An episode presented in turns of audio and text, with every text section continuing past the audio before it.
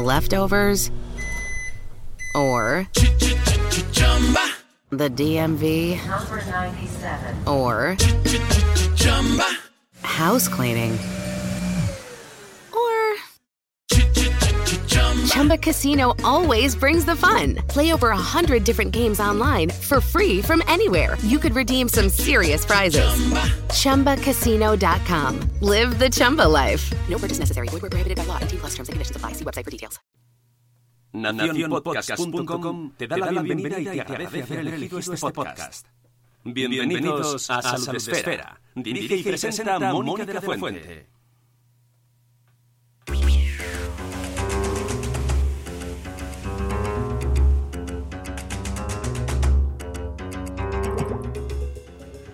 Buenos días amigos, bienvenidos un día más al podcast de Salud Espera. Hoy edición especial veraniega, eh, volvemos de las sombras porque tenemos una oportunidad maravillosa para charlar sobre esto que estamos viviendo y que me hace especial ilusión. Me apetecía muchísimo esta entrevista, así que espero que la disfrutéis tanto como lo voy a disfrutar yo, seguro.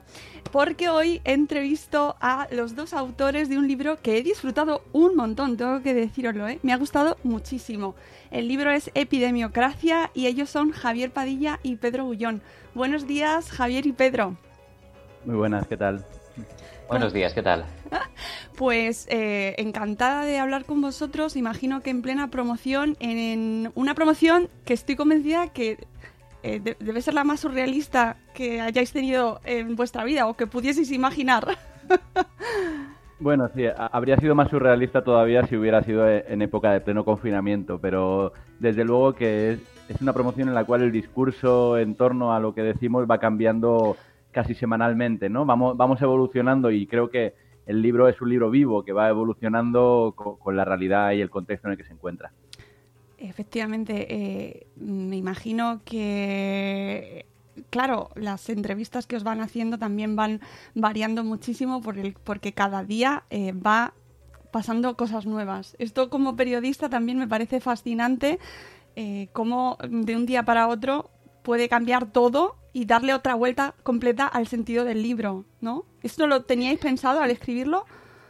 Bueno, intentamos, la verdad es que es que sí, pensamos, intentamos que el libro no sea algo de coyuntura, ¿no? Que no fuese solo de lo que estaba pasando durante el confinamiento. Y de hecho hay algunos análisis que, que hacemos durante el libro que nos sirven para explicar algunos de los fenómenos que están, que están ocurriendo ahora, ¿no? Por ejemplo, que la epidemia entiende de clases sociales es algo que veíamos durante el confinamiento, pero que en cambio cuando se ha hecho más evidente ha sido en el momento ahora de los rebrotes, ¿no? Cuando se han visto brotes en los temporeros, en personas que tienen condiciones precarias, cosas que escribimos y que en cambio ahora tienen todavía más importancia que cuando las escribimos. Pues sí, ahora hablaremos mucho de ese tema. Eh, os voy a presentar en condiciones para la gente que nos está escuchando en directo, a los cuales, a todos los que nos estéis escuchando en directo, os mando un saludo enorme y os doy las gracias por sacar un momentito en esta ola de calor para escuchar podcast. Que qué mejor, ¿no? Que escuchar un podcast sobre, además, el tema del momento. Pues es que es imposible hacer algo mejor. Javier Padilla es médico de familia y comunidad con formación en salud pública, gestión sanitaria y economía de la salud. Eh, miembro del colectivo Silesia, y os voy a preguntar al final de la entrevista sobre este tema del colectivo Silesia porque me interesa mucho. Em, trabajó como asesor parlamentario en el Congreso de los Diputados, es colaborador en diversos medios de comunicación, generalistas y revistas del ámbito de la medicina familiar y comunitaria, coordinador del libro Salubrismo o Barbarie y autor de A quién vamos a dejar morir, también del cap- de la editorial Capitán Swing, de la misma, que es de Epidemiocracia, y con el cual, por cierto, estoy ahora mismo, he ido al revés y me, me he leído primero el de Epidemiocracia y luego estoy con el otro, Javier. Y en la actualidad compatibiliza todo esto con trabajar a media jornada en un centro de salud de la ciudad de Madrid y sobre todo, y esto me ha encantado, criar a su hija. Ese detalle, Javier, me ha llegado al alma. Vamos, ese detalle es el que, el que está por delante de todo lo demás, obviamente, vaya. Maravilloso. Además, nosotros desde Salud Esfera, como tenemos en nuestra comunidad de Madre Esfera, que están prácticamente unidas, porque al final es todo lo mismo, eh, nos, ese, ese punto nos llega al alma y me parece vital también en esto que vamos a hablar hoy. Pedro Gullón es epidemiólogo social, que es una profesión que hemos descubierto, yo creo, con esta pandemia, la epidemiología social. Y médico especialista en medicina preventiva y salud pública. Eh, realizó su doctorado en el grupo de epidemiología social y cardiovascular de la Universidad de Alcalá, estudiando cómo los elementos físicos de la ciudad influyen en las desigualdades, desigualdades sociales en salud, campo en el que continúa su actividad académica y que, de lo cual también hablaremos ahora porque me parece un punto importantísimo. También ha estado investigando en la Drexel Uy, a ver los nombres. Drexel Dornsife School of Public Health y ha sido profesor de epidemiología y salud pública en los campos de Madrid de San Luis University y New York University. También miembro de la Sociedad Española de Epidemiología y del colectivo Silesia. Me gusta mucho leer todos los, los nombres, los cargos, aunque me cueste a veces los, los, nombres, pero me parece muy eh, eh, definitorio em, ambas profesiones. ¿Qué tienen que ver un epidemiólogo social con un médico de familia eh, y comunidad, ¿no? Mm, ¿Cómo, ¿Cómo casan ambos perfiles? Bueno, lo primero que tenemos que ver es que somos amigos. Y, eso, es, lo vital, ¿no? Y residentes en Madrid. fundamental. Pero al fin y al cabo son, son dos maneras de, y dos niveles de mirar a lo mismo, ¿no? Son, digamos que podríamos trazar un continuo entre la salud pública, especialmente la salud pública mirada desde tu perspectiva eh, más macro y más, y más poblacional, y la medicina familiar y comunitaria. Son, además, comparten otro, desgraciadamente, otro aspecto y es que a pesar de ser las dos partes más importantes para elaborar la respuesta a muchos problemas, como el problema en el que estamos ahora, son las dos partes más olvidadas desde el punto de vista institucional porque tienen más mirada larga que mirada corta y eso hace que, que sea difícil atraer la atención en muchos momentos. Sí, intenta, intentábamos con esto complementarnos el, uno al otro, ¿no? Pues al final, aunque, aunque seamos amigos, compartamos el colectivo Silesia y compartamos muchas ideas entre ambos, creo que, creo que fue muy inteligente por parte de Javi el, que, el que quisiese compartir esta información conmigo para poder también yo aprender de todas las miradas que tiene, que tiene Javi y que Javi también pudiese complementar alguna información con lo que viene del mundo de la epidemiología y la salud pública. Y al final pues tenemos ese complemento entre la parte, entre una, entre una pequeña parte asistencial, una pequeña parte macro, entre la parte de ver a las personas y ver a los números, ¿no? Un poquito de, un poquito de todo a la vez. Eh, además, tengo que decir que, bueno, especialmente Pedro, Javier también, pero mm, es que Pedro eres muy joven, eh, de, 1988. Esto me, resulta muy interesante porque eh, tenéis una mirada ambos em, especialmente volcada a la sociedad, precisamente desde una generación a la cual se le achaca un un egoísmo ¿no? y un individualismo absoluto. Eh, y me parece muy significativo ¿no? que ambos seáis tan jóvenes. Yo soy más mayor que vosotros, lo siento. Bueno, quizá por eso, ¿no? Quizá, quizá por, precisamente porque se piensa que, tenemos una mirada más, más individual, al final venimos, venimos también a reivindicar que, que no, ¿no? Que, al final esta, esta generación también, eh, también tiene una mirada, una mirada social hacia algunos aspectos y que, como todas las generaciones, pues va a tener, va a tener sus propias revoluciones y sus propias tensiones y nosotros pues también estamos para representar entre los millennials, por decirlo de, alguna forma, ¿no? la gente que reivindica más los aspectos, los aspectos sociales y más comunitarios de la sociedad. ¿Y este libro es para vuestra generación? Este libro es para todo el mundo, creo que ir a leer, pero eh, yo creo que es un libro que, intenta dar un, barrido, ¿no? Eh, mira hacia atrás y, y se fija en muchas epidemias previas, como por ejemplo la del VIH, que creo que la generación, sobre todo la generación de nuestros padres, o la que está a caballo entre la de nuestros padres y la nuestra, va, puede sentir muy reflejado y puede, y puede sentir muchas interpelaciones para comparar lo que ocurrió en aquel entonces con lo que está ocurriendo ahora, pero mira el presente y nos gusta decir que no es tanto un libro sobre el COVID, pensando en que hable sobre el COVID, sino que está escrito encima del COVID, ¿no? a, a lomos del COVID, por decirlo de alguna forma y luego también lo proyecta a futuro, de forma que, la gente que a lo mejor ahora el COVID le venga o, lo plantee un poco como algo que le está pillando como muy, muy joven, por decirlo de alguna forma, sí que tiene la capacidad para mirar cuáles son los elementos de análisis y los elementos que van a estar en juego en los años posteriores, porque obviamente volverá a haber pandemias, habrá más pandemias y, habrá que estar preparados para ello.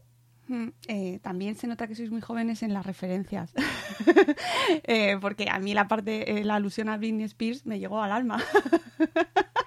y, eso que Britney Spears tampoco es que sea especialmente joven, ¿no? Al menos, o sea, no lo es, pero no hemos hecho no hemos hecho referencia a Purgang o a al trap no claro el, ya sí podemos decir que, que, Britney Spears empieza a ser un poco boomer incluso no ya es pero, pero sí que es cierto que una de las cosas que queríamos que creo que además hacemos cuando escribimos en términos generales es intentar actualizar ciertos referentes ¿no? y, y, ponerlos en juego con una con una cultura más pop contemporánea que no todo va a ser Jon Snow y, 1854, ¿no? es verdad, y además eh, me ha llamado la atención porque viene en una época en la cual estamos rodeados de publicaciones fantásticas y que a mí me están gustando mucho porque estoy aprendiendo un montón también relacionadas con los virus. Pero la gente que acuda a este libro no va a encontrar esa información técnica, académica, ¿no? De cómo es un virus, qué pasa, qué, cómo se forma esto. No, ¿qué se van a encontrar, chicos? lo que se va a encontrar es eh, todos los aspectos de una epidemia que no son exclusivamente sanitarios, ¿no? La, yo creo que podemos resumir, hay un concepto del libro que está gustando mucho en la promoción, que es el de la crisis matriosca, ¿no? Que es eh, que la matriosca como las muñecas, como las muñecas rusas, ¿no? Entonces, la crisis sanitaria en la que nos encontramos por el COVID-19 u, otras, otras epidemias que han ocurrido en el siglo XXI se encuentran metidas dentro de una muñeca más grande, que es la crisis económica y social que ocurrió en el año 2008 y que seguimos arrastrando. Y esa está metida dentro de una muñeca rusa todavía más grande, que es la crisis ecológica que, se nos viene, que se nos viene encima y que ya estamos en ella y que a la vez intersecta con toda la crisis de cuidados que llevamos arrastrando en las, en las últimas décadas y que también son un reflejo de, otras desigualdades de, anteriores, ¿no? Entonces, todo, creo que intentamos, lo que intentamos aportar humildemente en este libro es desde dos personas del mundo sanitario, cómo ven que una epidemia toca todo lo que va más allá de lo sanitario. Mm, sí, el tema de la, de la crisis matriosca es muy descriptivo. Me, parece eh, fantástico para además empezar a hilar crisis con las cuales hemos ido lidiando durante esta pandemia y que seguimos viendo, como esto que comentabas de los cuidados, como madre me he sentido muy llamada en este tema, ¿no? Y lo habláis y lo comentáis en el libro cómo los colectivos eh, como han sido perjudicados, cómo ciertos colectivos han sido apartados, ¿no? Y cómo esta crisis la tenemos que ver desde esa perspectiva social. Vosotros también lo habéis vivido de esa manera. Javi, tú que eres padre en este sentido. Sí, yo, yo eh, a este respecto, además, con el tema del confinamiento, tuve, tuve el doble rol de padre y sanitario, porque sí que es cierto que, soy padre, pero además me tuve que aislar, eh, porque además yo estuve malo. Y el, entonces sí que pasé ese confinamiento confinado de, mi propia, de mi propia familia, encima además intentando evitar ese papel de transmisor de que, que muchas veces los sanitarios que estábamos viendo pacientes en esa, en esa época más fuerte de COVID tuvimos, ¿no? Sí, yo creo que además hay, hay un problema con, el tema, especialmente con el tema de la infancia, y es que el, no solamente es que no se haya mirado hacia ellos, sino que cuando se ha mirado hacia ellos, se ha mirado hacia ellos como si fueran propiedad de sus progenitores. Y, eso es un problema, ¿no? Porque el, en el momento en el que se dijo que podían salir, parecía que iban a poder ir salir para ir al supermercado o al banco. No sé, a, mi niña pues, le, va a dar bastante igual irse al supermercado o al banco, además de ser una actividad totalmente, digamos, inadecuada no se ha puesto en el foco sus necesidades y además tampoco se les está poniendo en el foco a la hora de prepararnos ante lo que puede venir. que da la sensación de que vamos a llegar al, mes de octubre y vamos a decir, ahí va, pues vamos a tener que cerrar el colegio. No, bueno, es que eso, eso, es una cosa que sabemos desde marzo que iba a ocurrir. En marzo, en su momento, se tomó esa decisión, un poco pensando que en junio terminaba el colegio y que dábamos patada a seguir y al empezar el nuevo curso, pero ya no podemos volver a, negar las necesidades de la infancia. Y no solamente la necesidad educativa, también la necesidad de socialización. La importancia de la socialización en la población adulta a lo mejor es menor y puede ser más suplible por otros elementos de comunicación no presencial. Pero en la infancia y especialmente e, en ciertas edades de la infancia, la socialización es un elemento fundamental de desarrollo y un elemento fundamental de desarrollo que no se puede, que no puede ser privado porque no se estén tomando medidas para que se pueda desarrollar en unas circunstancias mínimas de, seguridad. Así que el, sí, yo tengo el temor de que, de que la construcción que hemos hecho de la infancia como una otredad desligada de derechos no vaya a cambiar de cara a la nueva, a la nueva situación en octubre. No, no, y además es que no tenemos plan ninguno. El plan es que no hay plan.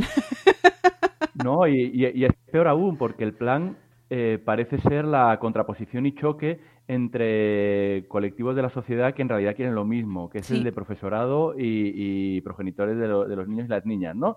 Entonces, parece que se lanza la pelota a que los equipos directivos de los centros educativos tengan que hacer sus planes sin conocimiento epidemiológico, pero con conocimiento de cómo se organiza su centro, pero sin conocimiento epidemiológico de cuándo, a dónde pueden llegar, sin fondos específicos para ellos, y encima se intenta contraponer esa, especie de visión en la cual parece que los profesores tienen que intentar protegerse a sí mismos, mientras que los progenitores tienen que intentar que los niños vayan al colegio como sea, cuando en realidad lo que tendría que ocurrir es que profesorado y asociaciones de madres y padres de alumnos estuvieran conjuntamente diciendo no, lo que necesitamos es esto porque lo que todos queremos es velar por el derecho a la educación y la socialización de los niños, mientras todo esto se hace en un contexto de seguridad razonable. ¿no? Entonces me temo que, nos venga un otoño caldeado, pero que encima no sepamos ver contra quién tiene que ser caldeado.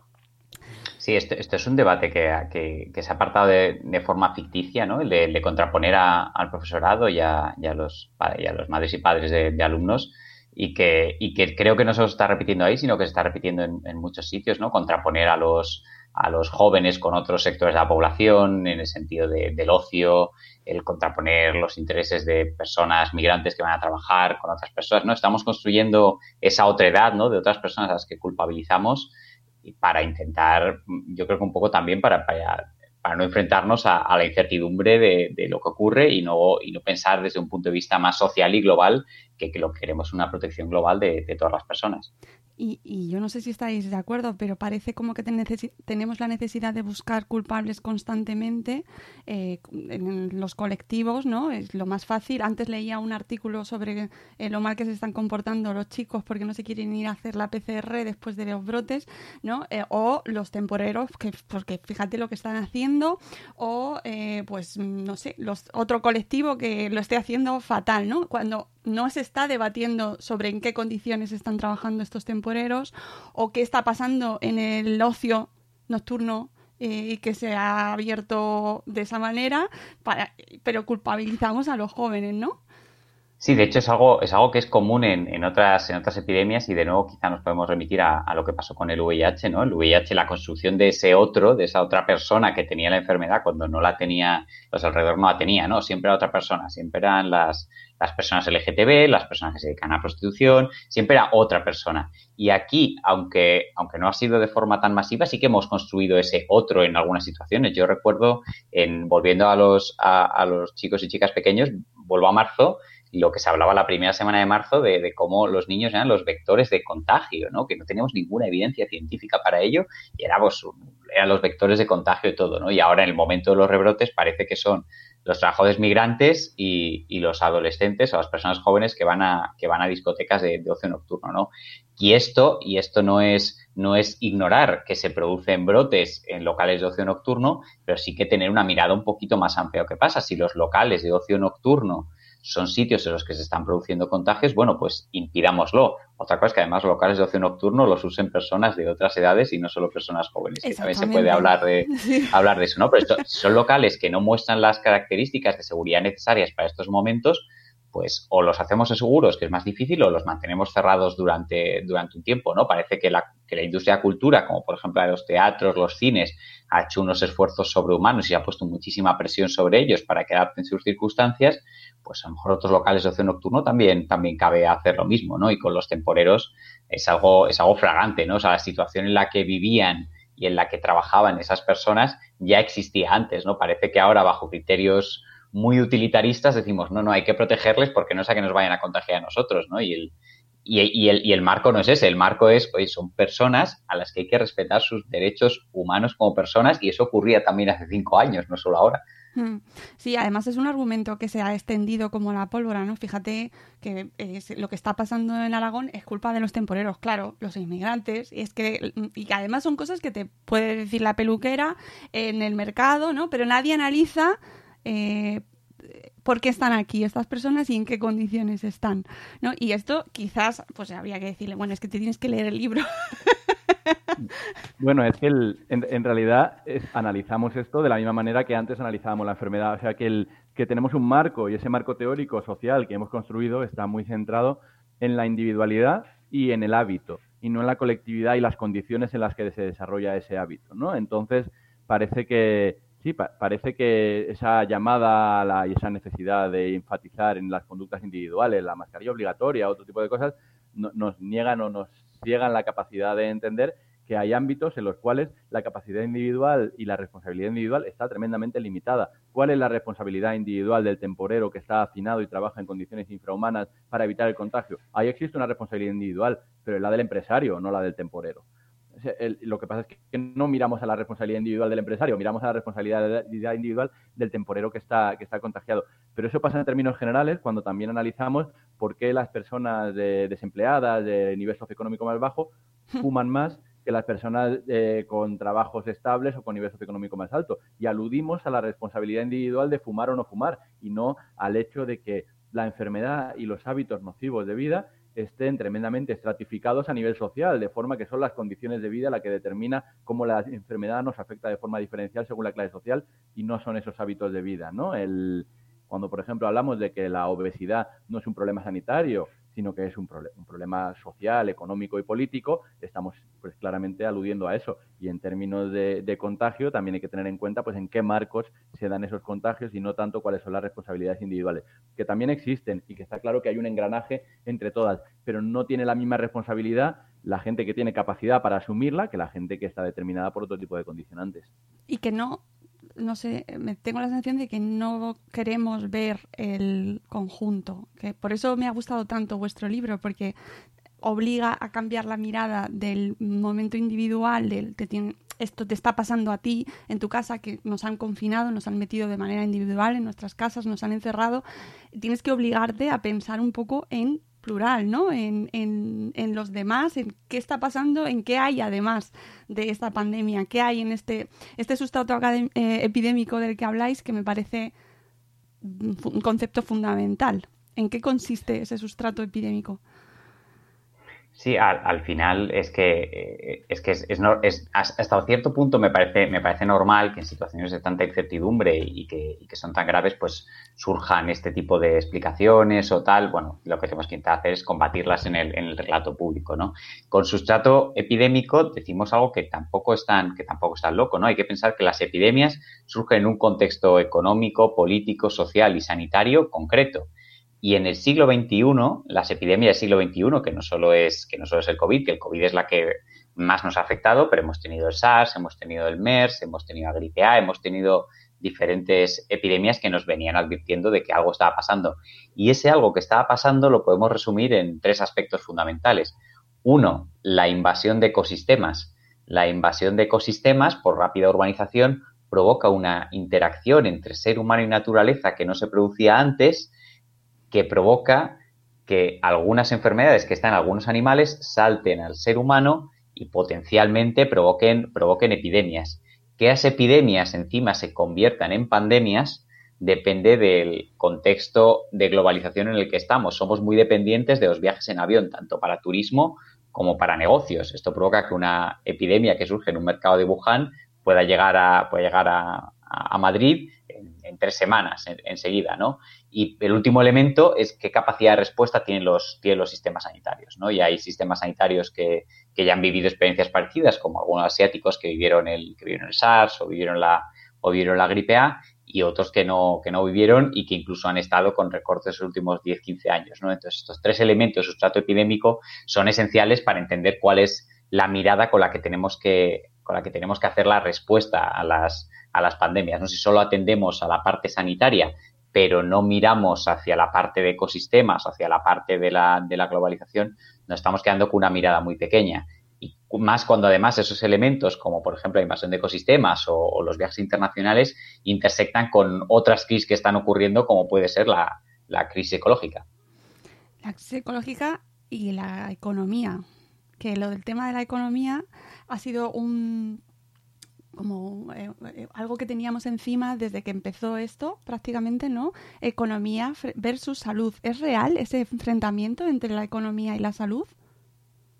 Ese es el, conflicto probablemente capital y central de la política sanitaria y de la salud pública a lo largo de la, historia. ¿no? Son, son dos elementos que, a nuestro parecer, no hay que contraponer en forma de choque, sino que habría que concebirlos más como una dialéctica en la cual no solamente juegan entre ellos en el momento actual, sino que hay que hacer un poquito de mirada larga para ver cómo van a interaccionar en el medio y largo plazo. Cuando hay una situación de epidemia como la que hemos vivido, sabemos que, con certeza, que si mantenemos todo igual, va a haber un número muy elevado de personas que enfermen y que mueran. Y además sabemos que eso va a tener un sesgo, un sesgo de clase social bastante acusado. De forma que en un primer momento lo que sabemos es que parando cierto nivel de actividad económica, vamos a preservar la, vida de, muchas personas. Pero también sabemos que se va a suceder una crisis económica posterior que va a tener un efecto sobre la salud a medio y largo plazo sobre la población. Y sabemos además que eso también se distribuye de forma injusta a nivel, a nivel social. Entonces, parece que en ese momento nos vemos ante la situación de elegir qué queremos, muertes ahora o muertes después por crisis económica, que puede incluso que sean más que las muertes que tendríamos ahora por la epidemia. La diferencia, y, aquí David Stackler, que es un investigador muy importante en temas de salud pública y política sanitaria, es que si, lo que él dice es que si bien la recesión hace daño, es la austeridad lo que nos mata. Entonces, sabemos que esas muertes y ese empeoramiento de la salud a medio y largo plazo tenemos herramientas a nivel político y económico para intentar amortiguarlas y para intentar redistribuirlas y para intentar frenarlas. Entonces, creemos que sí hay que hacer una especie de parón de la actividad económica a nivel inicial y después poner en marcha todo ese mecanismo de políticas no austeritarias, sino de políticas de expansión de la acción del Estado para proteger a las personas más vulnerables y que más sufrirían la, crisis económica a nivel de salud, para intentar disminuirla a, a medio y largo plazo. ¿no? La economía también puede ser un elemento de mejora de la salud, no hay que verla solamente como un elemento de empeoramiento de esta. Lo que pasa es que también, si le pasamos el prisma de la ecología, tenemos que ver qué economía. Claro la economía de potenciación del turismo extractivo ad infinitum que potencia esa invasión de ecosistemas también, o una economía que esté más mirada por ese prisma de bienestar de la población y bienestar de la naturaleza, porque eso también es economía, esa economía eh, que que por un lado sea lo que se viene a llamar economía verde, pero que por otro lado nos posibilite otros modelos productivos que tiendan al decrecimiento en un medio largo plazo, también es economía y es la economía hacia la que debemos caminar y que es una economía que va en consonancia con la salud, que no se contrapone a ella.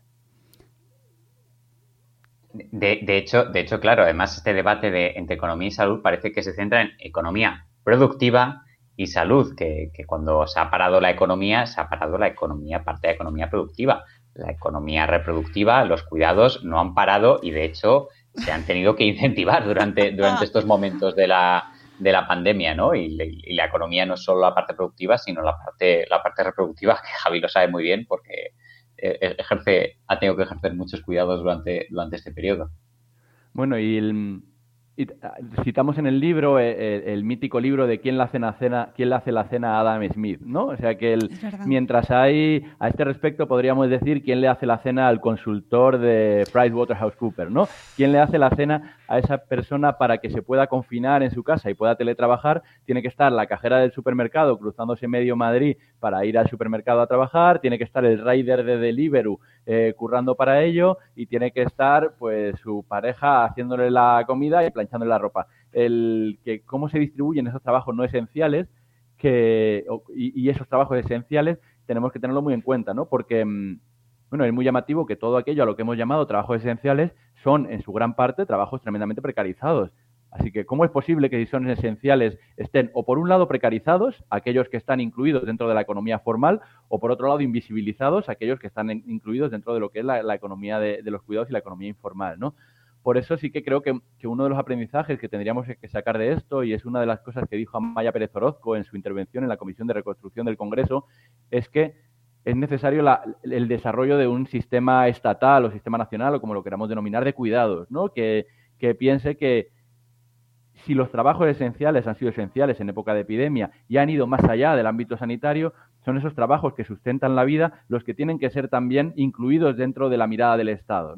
creo que en su momento, cuando se desarrolló la ley de dependencia, la ley de autonomía y dependencia, una de las cosas fundamentales que hizo fue decir, oye, esto que está en el ámbito de lo privado tiene que ser también una responsabilidad del Estado. Bueno, pues hay otras tareas que son que están en el ámbito de lo privado que tienen que ser también responsabilidad del Estado y que se han visto muy se han visto muy evidentes eh, en estos meses y que tienen que ser ahora mismo uno de los elementos fundamentales de reconstrucción de la sociedad pospandémica. Hmm. Sí, eh, además queda clarísimo y es uno de los o de los puntos también más importantes en vuestro libro que viene a desmontar este tema de que la de que esta pandemia nos, o este virus nos eh, toca a todos por igual, que todos somos iguales ante el virus, ¿no? Y que pues no, no es verdad. ha afectado de maneras muy diferentes en función de esos privilegios que se tenían previamente y que no, bueno, obviamente hay una parte de la sociedad a la que no le interesa en absoluto que eso cambie, ¿no? Claro, había, yo creo que la intención, la intención inicial era, era positiva, ¿no? De ese discurso de la epidemia no entiende clases sociales. La, intención era decir, oye, somos todos vulnerables y somos todos interdependientes. Y hasta ahí ese discurso es, es positivo. ¿Cuál es el problema de ese relato?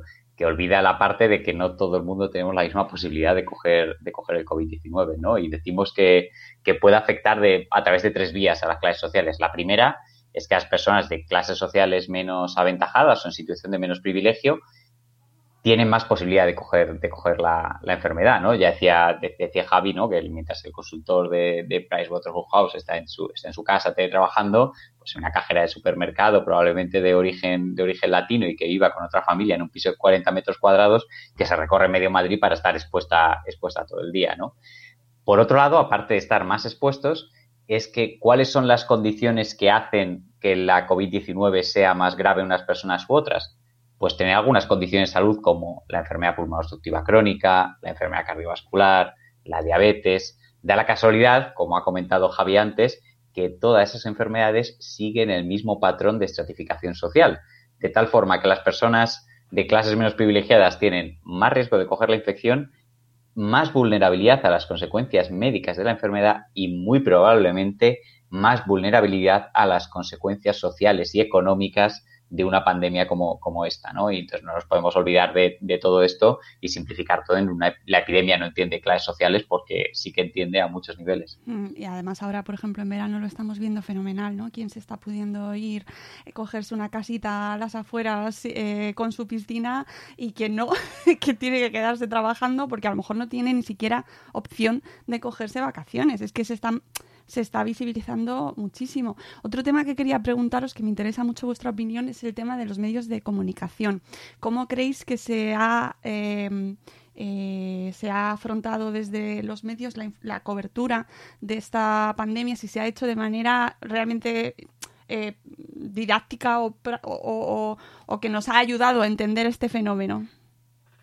Bueno, yo creo que ha habido de todo, ¿no? y creo que em, que sí que solemos poner el énfasis en, el sensacionalismo, pero ha, habido mucha gente haciendo muy buen trabajo, ¿no? Bueno, tanto Pedro como yo hemos, hemos hablado muchísimo con periodistas durante, durante estos meses y, creo que tanto gente que ya venía del ámbito sanitario como gente que no había estado previamente en estos lugares ha, dado, ha, hecho gala de, muchísima información, muy, digamos, muy, didáctica y tremendamente valiosa. luego sí que hay elementos en los que nosotros, pues a lo mejor chocamos más por el lugar donde venimos, ¿no? El, uno de ellos seguramente sería la obsesión con el dato como herramienta comunicativa.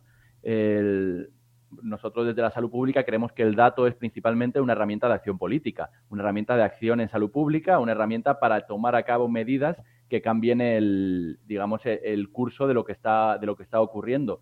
Y sobre todo somos conscientes de que los datos que se comunican y que se publican eh, beben de la estructura de los sistemas de información que teníamos previamente, de forma que no podemos pedir milagros a quien estaba trabajando contando palotes, porque básicamente pues lo que podrá hacer ahora es intentar mejorar esos sistemas de información, pero, pero no puede hacer maravillas. Yo creo que en términos generales sí que se ha, mm, se ha, dado una, o sea, los medios de comunicación han formado, han, han formado parte de la solución más que del, más que del problema que hay medios que no, que hay periodistas que no, que dentro de la sociedad del espectáculo en la que vivimos el COVID ha sido una parte más de ese espectáculo, en efecto, pero no podíamos esperar otra cosa porque es ese contexto, ¿no? Igual que nosotros hablamos de que la respuesta al COVID bebe del sustrato previo, la misión comunicativa de los medios de comunicación sobre el COVID se hace en base al sustrato previo de los medios de comunicación. En el, en el libro ponemos en el mismo capítulo la parte de información que la parte que tiene que ver con la comunidad científica, que puede parecer que no tienen nada que ver, pero en el fondo esas condiciones de las que parten son muy parecidas. Son mundos que son altamente competitivos, donde tienen, donde tienen que captar unos recursos que en momentos de pandemia a veces son decrecientes y eso ha provocado que en sí el sistema de, el sistema de, información, comunicación de los medios de comunicación, así como el sistema científico, haya tenido una sobreproducción en algunos momentos por intentar captar los pocos fondos en términos de publicidad que hay. Pero la experiencia general con los medios de comunicación que hemos tenido Javi y yo ha sido positiva de la mayoría de periodistas en condiciones, además a veces bastante precarias, que han intentado sacar lo mejor de, sí mismos para informar de la mejor manera posible.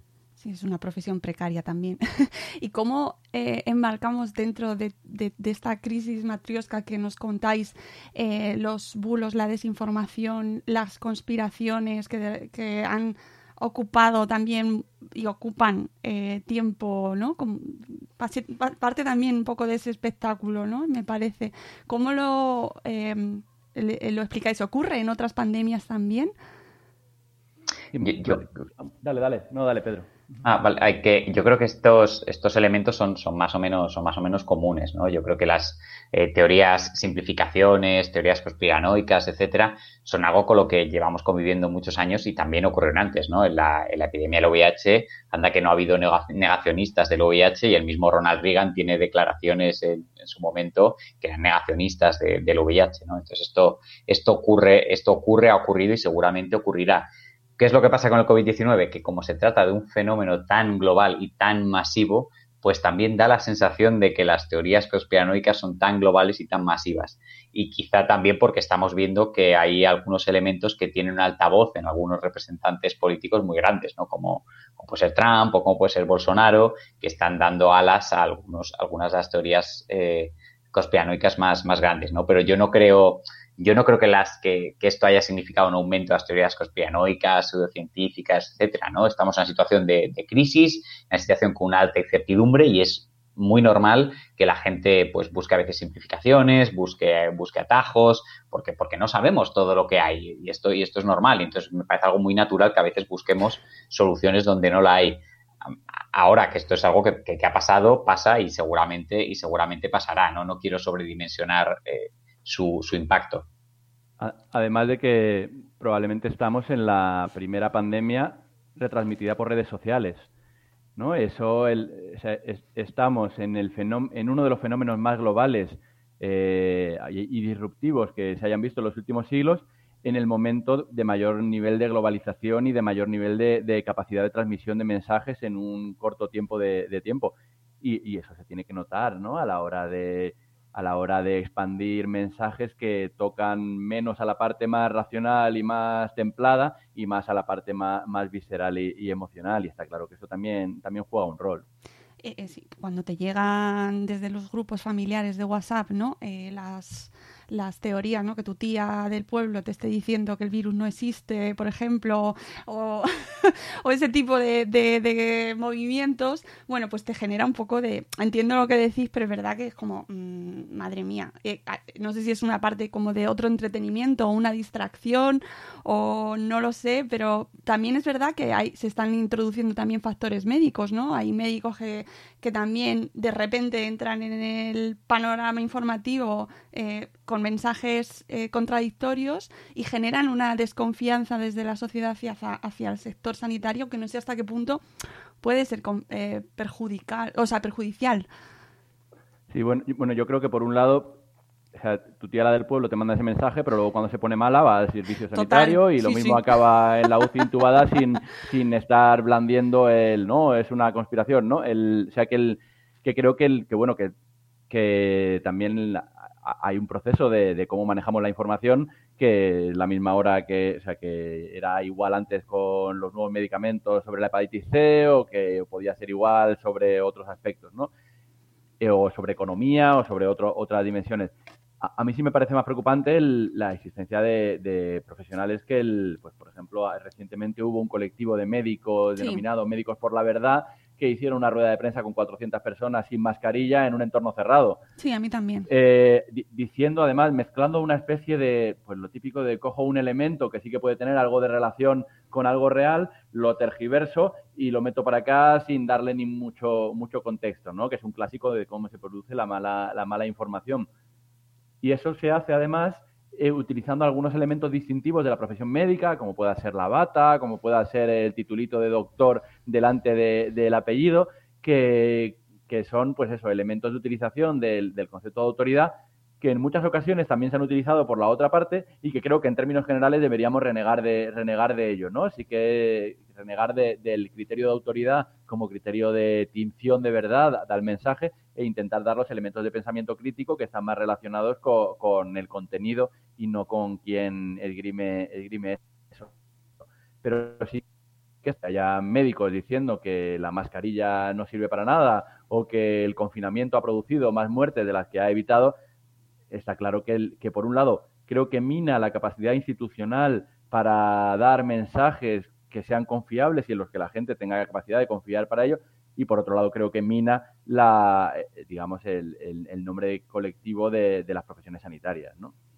Eh, sí, creo, creo que esto ha sido, ha sido no, todavía no está siendo un fenómeno tan masivo como ha sido en, Estados Unidos, por, por, suerte, pero como está surgiendo además a partir de colectivos profesionales, yo creo que tenemos que ser los propios profesionales lo que, los que debemos poner, poner coto a esto, ¿no? Y yo creo que los colegios profesionales u otro tipo de sociedades científicas son los que deben de, parar a esa gente, a esa gente los pies y porque desde luego algo que ha dicho Javi es muy interesante, ¿no? ¿Cuál es la capacidad, cuál es la legitimidad que tenemos después para dar argumentos o, para transmitir la incertidumbre que a veces transmitimos cuando hay otra persona que te está diciendo, no, seguro que esto es lo que está pasando, ¿no? Cuando estamos en un momento de comunicación muy difícil en el que tenemos que transmitir que no sabemos todo y que hay cierta incertidumbre sobre las acciones, ¿no? Pues cuando hay alguien que te lo responde con una, con una simplificación, puede que tenga en algún momento una penetrancia, una penetrancia muy grande, sobre todo si utiliza toda esa parafernalia médica detrás, ¿no? Y aquí, pues yo creo que los colectivos médicos tienen que, o tenemos que, que estar delante. Claro, es que de cara a lo que nos está viniendo, estos rebrotes que estamos viendo, esa confianza que se,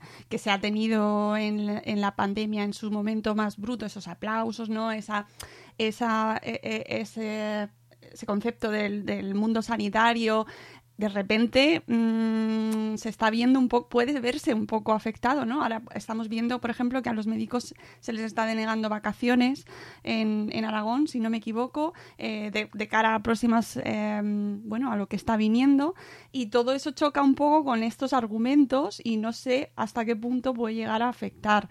Em, ¿qué, cómo solucionamos esto?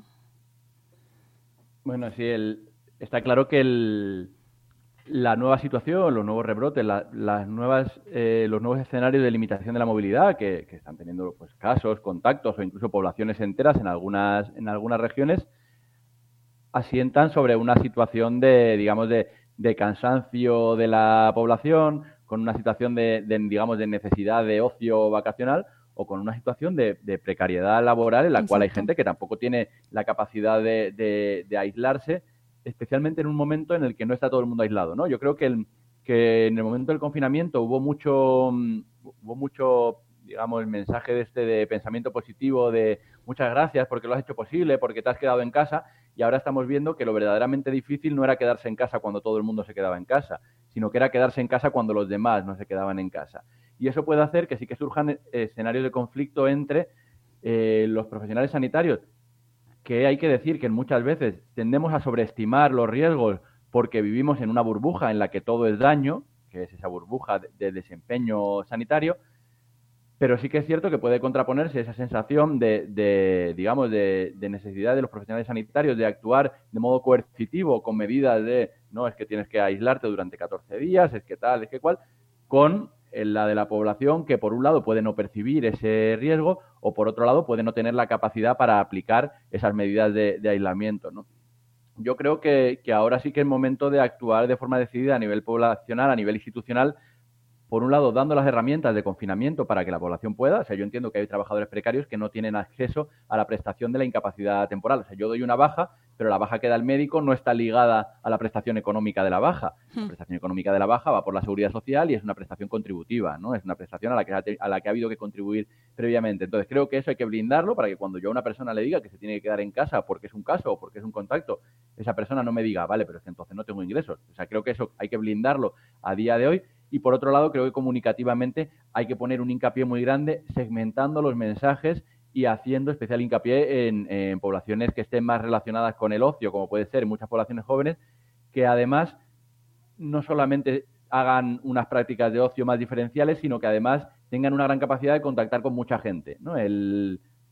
La fiesta en la discoteca de 400 personas en Córdoba no es un problema porque sea una fiesta en la discoteca, es un problema porque son 400 personas también. De repente a un sistema de vigilancia epidemiológica le llega un brote en una casa de 10 personas y tiene más capacidad para contenerlo. Le llega un brote de 400 personas en una discoteca y de repente manos a la cabeza y centrarse todos en una, en una cosa.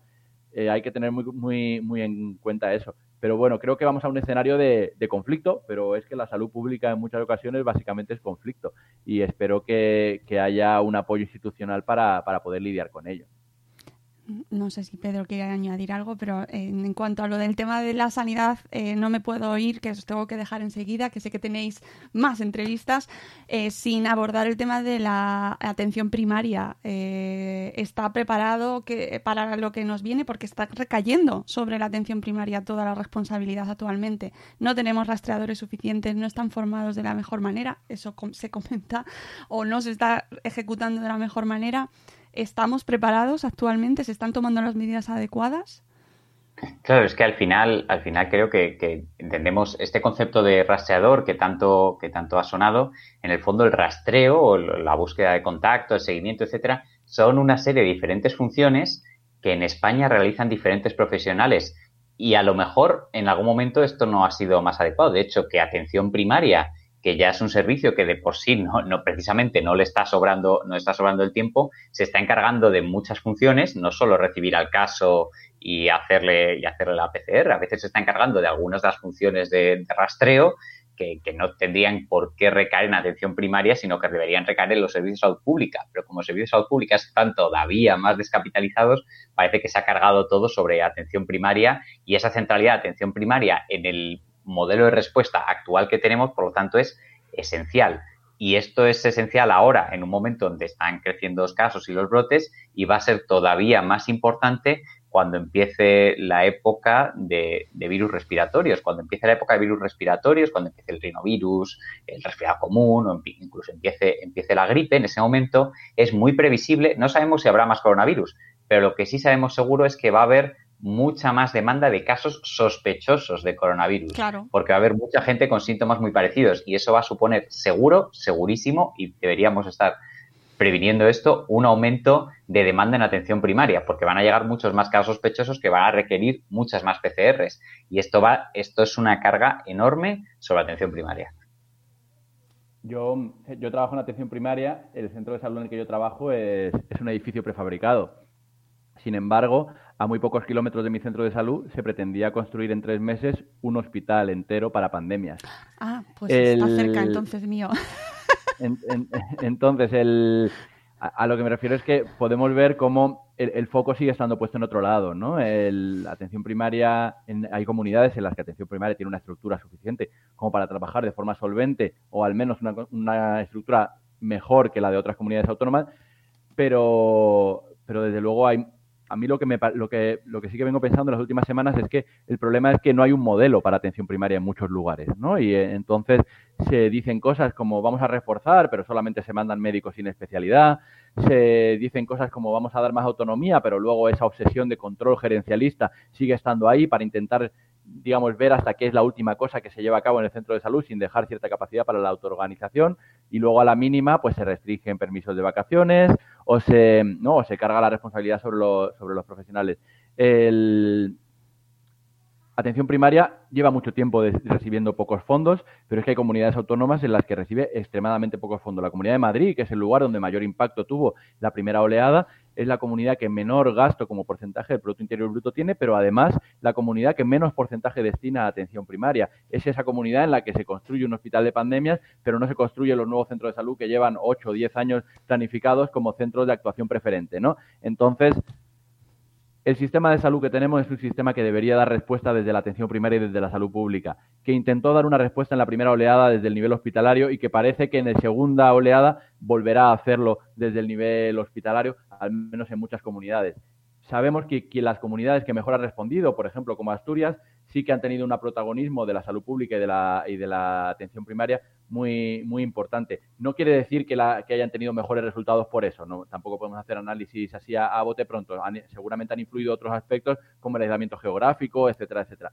Pero sí que es cierto que hay elementos que deberíamos tomar como buenas prácticas, digamos, no tanto como elementos de comparación, para intentar copiarlos. Así que creo que podemos afirmar sin mucha equivocación que terminaremos el año y la atención primaria estará en una situación más precaria que cómo empezó el año. Y todo esto con una pandemia de por medio. Sí, es que además lo del tema del hospital de, pandemia me pilla al lado y no tenemos centro de salud, entonces de atención primaria. Entonces es como muy sangrante esa situación y muy descriptiva, ¿no? De lo que, de que, que mm, va, va como sin cabeza, ¿no? Vamos a ver si no estás atendiendo en, el día a día y de repente nos han plantado un hospital de pandemia que lo quieren hacer en tres meses. Es que es, Sí, decía, decía Eduardo Galeano que lo único que se construye desde arriba son los pozos. En, muchas ocasiones parece que el sistema sanitario que tenemos para muchas cosas es un pozo que se construye desde arriba a nivel hospitalario y después se va acabando hasta que se llega al fondo que sería la salud pública pasando entre medias por la, por la atención primaria sí creo que, cuando se analizan estas cosas también hay que mirar un poco los contextos, digamos, de, materialidad de esto, ¿no? El, solemos decir, Pedro y yo, que si los trabajadores de salud pública y atención primaria estuvieran hechos de ladrillo, ya se estarían construyendo muchos de ellos. Pero como no están hechos de ladrillo y no tienen comisión detrás, pues entonces pues siempre irán un poquito por detrás, ¿no? Eh, son 52 y os tengo que dejar... ¡Ah! Eh, rápidamente, ¿qué es el colectivo Silesia? Chicos, por favor, contadnos rápido en qué consiste. Jo, qué, difícil, porque es una pregunta más difícil de responder, ¿no? Pero somos, somos un grupo de, somos un grupo de médicas y médicos que tenemos, que tenemos una visión más, más social de, la, de todos estos temas que tienen que ver con la salud, con una mirada bastante amplia sobre la salud y que, y que bueno, intentamos hacer un poco de incidencia, de incidencia política a través ya sea de trabajos más académicos, a través de apoyar trabajos comunitarios que se hacen o a través de otras funciones eh, políticas y sociales para intentar reivindicar este papel de lo social en, la salud. Y, además el nombre Silesia está tomado de cuando Rudolf Virchow, uno de los padres de la patología moderna y de la, y de la visión de la política sanitaria, eh, le mandaron a Alta Silesia a abordar un brote de tifus y entonces allí se dio cuenta de que lo que hacía falta no era un abordaje microbiológico, sino que lo que hacía falta era cambiar las condiciones sociales, políticas y económicas en las que vivía la gente para abordar ese brote. ¿no? Eh, Rudolf Virchow tiene una frase muy, muy conocida que dice que la medicina es una ciencia social y la política no es más que medicina a gran escala. Entonces, en torno a esa frase, digamos, es como, como enarbolamos nuestros discursos y nuestras prácticas en muchas ocasiones. Eh, ¿Y tenéis pensado más proyectos, más publicaciones? ¿Vais a estar disponibles en algún sitio o cómo se materializa esto? El, bueno, lo que publicamos lo publicamos en la web del colectivo Silesia, pero bueno, yo, yo hice un tuit el día 31 de diciembre del año pasado en el que decía, mi propósito de año nuevo es escribir menos. Y como se ha visto, no, no se ha cumplido. Así que a, lo mejor ahora es momento de más, de más mirada larga, reflexión y apagar fuegos y, y, habrá momento para, para, nuevos proyectos, pero bueno, los nuevos proyectos se van construyendo casi en el día a día. Bueno, yo tengo que deciros que me parece muy oportuno eh, que hayáis aparecido en este momento. Vuestra visión me parece súper necesaria y invito, invito a todos nuestros oyentes. Mira, en el chat en Facebook nos dice Clara Gómez que ha estado muy bien. Gracias, Clara, por escucharnos. Gracias, chicos, por, por escribir este libro tan necesario y animo a todo el mundo a que eh, lo lea, lo piense, lo repiense y nos fijemos un poquito a nuestro alrededor, ¿no? De que, de que construimos una sociedad entre todos y que tenemos también responsabilidad, no solo nosotros, sino nuestras, nuestros, los que nos, nos gobiernan, ¿no? Los que controlan las instituciones y que tenemos que cambiar la mirada la manera de concebir lo que nos está pasando. Y, muy importante, que la salud está no es una cosa que solo es parte de los médicos, ¿no? Que no solo es algo que controláis vosotros, que me parece también algo de lo más eh, rompedor del libro, ¿no? Que la salud está dentro de, la sociedad. Bueno, ya, hace muchísimos años publicó Iván Illich un libro sobre la expropiación de la salud, ¿no? Y, esa expropiación de la salud se lleva a cabo por parte de los profesionales sanitarios, especialmente del ámbito de la medicina, ¿no?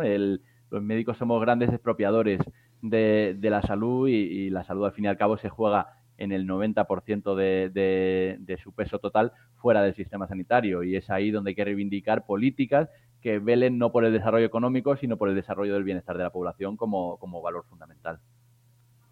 Pues eh, no sé si querías añadir tú algo más, Pedro. Nosotros nos despedimos. Eh, no. No, no, que no, no que, que, ha sido un placer, la verdad, un, gustazo hablar.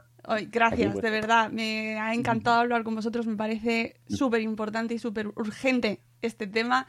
Nosotros nos vamos, os dejamos eh, a los que nos estáis escuchando que volváis a vuestra hora de calor, poneos a la sombra, echaros crema, protegeos del sol también, eso también es salud, amigos, no lo olvidéis.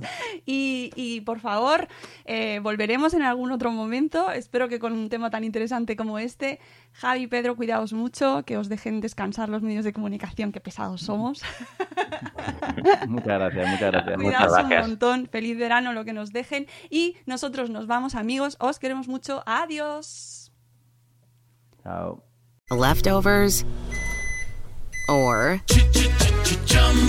the DMV or house cleaning.